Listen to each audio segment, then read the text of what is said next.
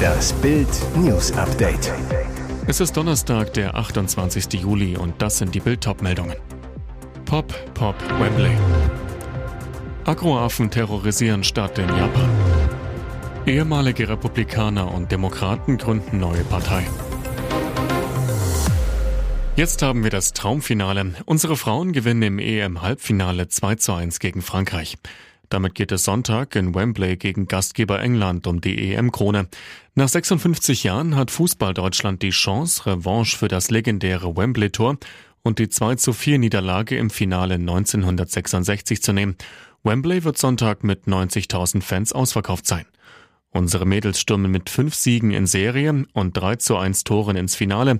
Auf der Tribüne freuen sich Nationalmannschaftsmanager Oliver Bierhoff und DFB-Präsident Bernd Neuendorf. Unsere Kapitänin Alexandra Popp schießt uns mit einem Doppelschlag ins Traumfinale. Pop im ZDF. Ich kann es gar nicht in Worte fassen. Wir haben wieder eine Wahnsinnspartie gespielt.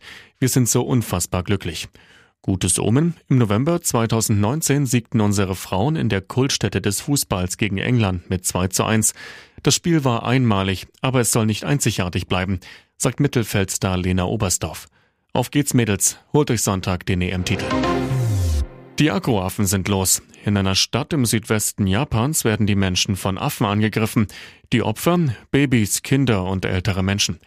Die Japanmakaken krallen sich ihre Beute, schlagen ihre Zähne ins Fleisch der Menschen, Bisswunden und Kratzer. Sogar versuchte Einbrüche in Kindergärten sollen auf das Konto der Affenbande gehen. Die Angriffe starteten am 8. Juli im japanischen Yamaguchi. Seitdem sind 58 Menschen Opfer der Primaten geworden. Es ist so schlimm, dass die Stadtverwaltung von Yamaguchi eine Spezialeinheit eingestellt hat, die die Tiere mit Betäubungsgewehren jagt. Die Affen sind nicht nur an Nahrung interessiert, Fallen haben daher nicht funktioniert. Sie sind so schlau, dass sie sich anschleichen und von hinten angreifen, wobei sie oft nach den Beinen greifen, sagte der Stadtbeamte Masato Saito am Mittwoch. Er betont, wer einem Agroaffen begegnet, soll dem Tier nicht in die Augen schauen, sich so groß wie möglich machen und sich dann so leise wie möglich zurückziehen. Keine plötzlichen Bewegungen. Polithammer in den USA. Das Zwei-Parteien-System der USA wird von einer neuen dritten Partei aufgerüttelt. Dutzende ehemalige republikanische und demokratische Funktionäre werden heute eine neue politische Partei namens Forward vorstellen, teilten die Gründungsmitglieder der Nachrichtenagentur Reuters am Mittwoch mit. Forward habe demnach zwar noch keine konkrete Agenda, wolle sich aber als Partei der Mitte etablieren. Wie werden wir die großen Probleme lösen, vor denen Amerika steht? Nicht links, nicht rechts, vorwärts. Die Hauptzahlen des Parteiprogramms seien die Wiederbelebung einer fairen, florierenden Wirtschaft und mehr Wahlmöglichkeiten für die Amerikaner, mehr Vertrauen in eine funktionierende Regierung und mehr Mitsprache bei unserer Zukunft. Eine Rekordzahl von zwei Dritteln der Amerikanern hält einer Gallup-Umfrage aus dem vergangenen Jahr zufolge eine dritte Partei für notwendig. Politische Analysten sind skeptisch, ob sie Erfolg haben kann. Sollen sich auch junge Menschen zum vierten Mal gegen Corona impfen? Ja, sagt Gesundheitsminister Karl Lauterbach. Wenn jemand den Sommer genießen will und kein Risiko eingehen will zu erkranken, dann würde ich in Absprache natürlich mit dem Hausarzt auch Jüngeren die Impfung empfehlen sagte der Minister im Spiegel und widersprach damit der Einschätzung der Ständigen Impfkommission. Nein, sagt die Bundesregierung. Das ergab eine Antwort der Regierung auf eine Anfrage von FDP-Vize Wolfgang Kubicki. Der Liberale wollte wissen, ob die Bundesregierung ihrem Gesundheitsminister folgt und die vierte Impfung ebenfalls allen Bürgern nahelegt. Das Ergebnis? Die Regierung pfeift Lauterbach zurück. Die Antwort lautet wie folgt. Für die Bundesregierung sind die wissenschaftlichen Empfehlungen der Ständigen Impfkommission beim Robert Koch Institut maßgeblich. Ob darüber hinaus eine Impfung sinnvoll sei, sollte individuell mit dem Arzt besprochen werden. Anders als Lauterbach empfiehlt die STIKO nur Menschen über 70 Jahren sowie Vorerkrankten die vierte Corona-Impfung.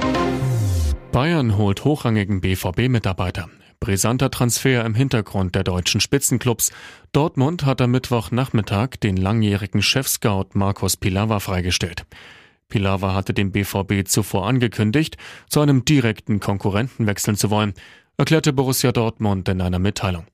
Jetzt ist nach Bildinformationen klar, Pilawa wird neuer Chefscout Lizenzspielerabteilung beim FC Bayern, steigt am 1. September ein. Pilawa hatte im Sommer auch mit anderen Vereinen Gespräche geführt.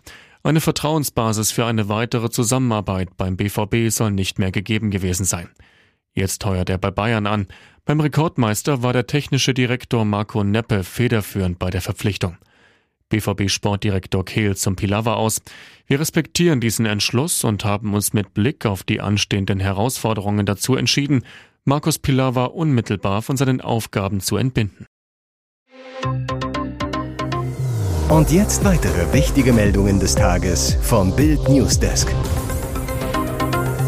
Versorger erhöhen ab Herbst die Preise. So viel müssen Gaskunden bald draufzahlen. Der Teuerschock nimmt kein Ende. Am Montag stieg der European Gas Spot Index auf 162 Euro. Zum Vergleich im Juli vergangenen Jahres lag er im Schnitt bei lediglich 36 Euro, ein Plus von 350 Prozent. Und das könnte schon bald an die Verbraucher weitergegeben werden, denn Gashändler dürfen ab diesem Herbst ihre teureren Einkaufspreise an die Kunden weitergeben. Bundeskanzler Olaf Scholz hat bereits angekündigt, spätestens ab Oktober sollen die Verbraucher über eine Umlage an den Mehrkosten für die Ersatzbeschaffung von Gas beteiligt werden. Für einen Musterhaushalt mit einem Verbrauch von 20.000 Kilowattstunden könnte es nur durch die neue Umlage von 2 Cent pro Kilowattstunde bis zu 476 Euro im Jahr teurer werden, so Steffen Suttner, Geschäftsführer Energie beim Vergleichsportal Check24. Änderung gilt schon kommende Saison. UEFA verkündet Europacup Revolution. Was Fans jahrelang forderten, wird jetzt Wirklichkeit. Das UEFA-Exekutivkomitee erlaubt wieder Stehplätze im Europapokal. Das gab der Europäische Fußballverband am Mittwoch bekannt. Ab der kommenden Europapokalsaison 2022-2023 sollen testweise seit dem Verbot 1998 wieder alle Stehplatztribünen in Deutschland, England und Frankreich geöffnet werden. Allerdings erstmal nur eine Saison lang. Grund, die Maßnahme ist vorerst als Beobachtung Beobachtungsprogramm angelegt. Damit könnten auch die deutschen Stadien der acht Europapokalclubs Bayern, Frankfurt, Dortmund, Leverkusen, Leipzig, Union, Freiburg sowie Köln wieder ihre volle Kapazität ausschöpfen. Ein Hindernis für Stehplatzfans könnte es aber noch geben. Die Clubs aus Deutschland, England und Frankreich können laut UEFA selbst entscheiden, ob sie die Stehplätze wieder freigeben. Jens Lehmann geht auf Nachbargarage los. Wutrausch mit Kettensäge. Was nützt einem ein Haus am Starnberger See, wenn der Nachbar einem den schönen Seeblick mit einer Garage vermiest? Mit diesem Luxusproblem schlägt sich gerade auch Jens Lehmann herum. Deswegen sollen dem ehemaligen Nationaltorwart am Montagnachmittag auch alle Sicherungen durchgebrannt sein. Nach Bildinformation ging Jens Lehmann mit einer Kettensäge auf das Grundstück seines Nachbarn und durchtrennte die Dachbalken der neuen Garage. Und um unerkannt zu bleiben, hatte er zuvor offenbar das Kabel einer Überwachungskamera abgerissen.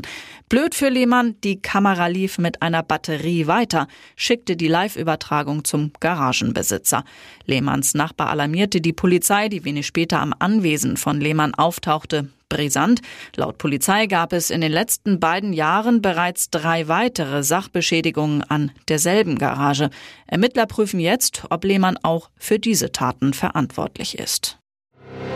Ampel genehmigt Verkauf 100 deutsche Panzer für die Ukraine. Aber die Produktion dürfte mehrere Jahre dauern. Die Bundesregierung hat den Verkauf von 100 nagelneuen Panzerhaubitzen an die Ukraine genehmigt. Entsprechend erteilte das zuständige Bundeswirtschaftsministerium unter Minister Robert Habeck dem Münchner Rüstungsunternehmen Kraus Maffei Wegmann die Herstellungserlaubnis.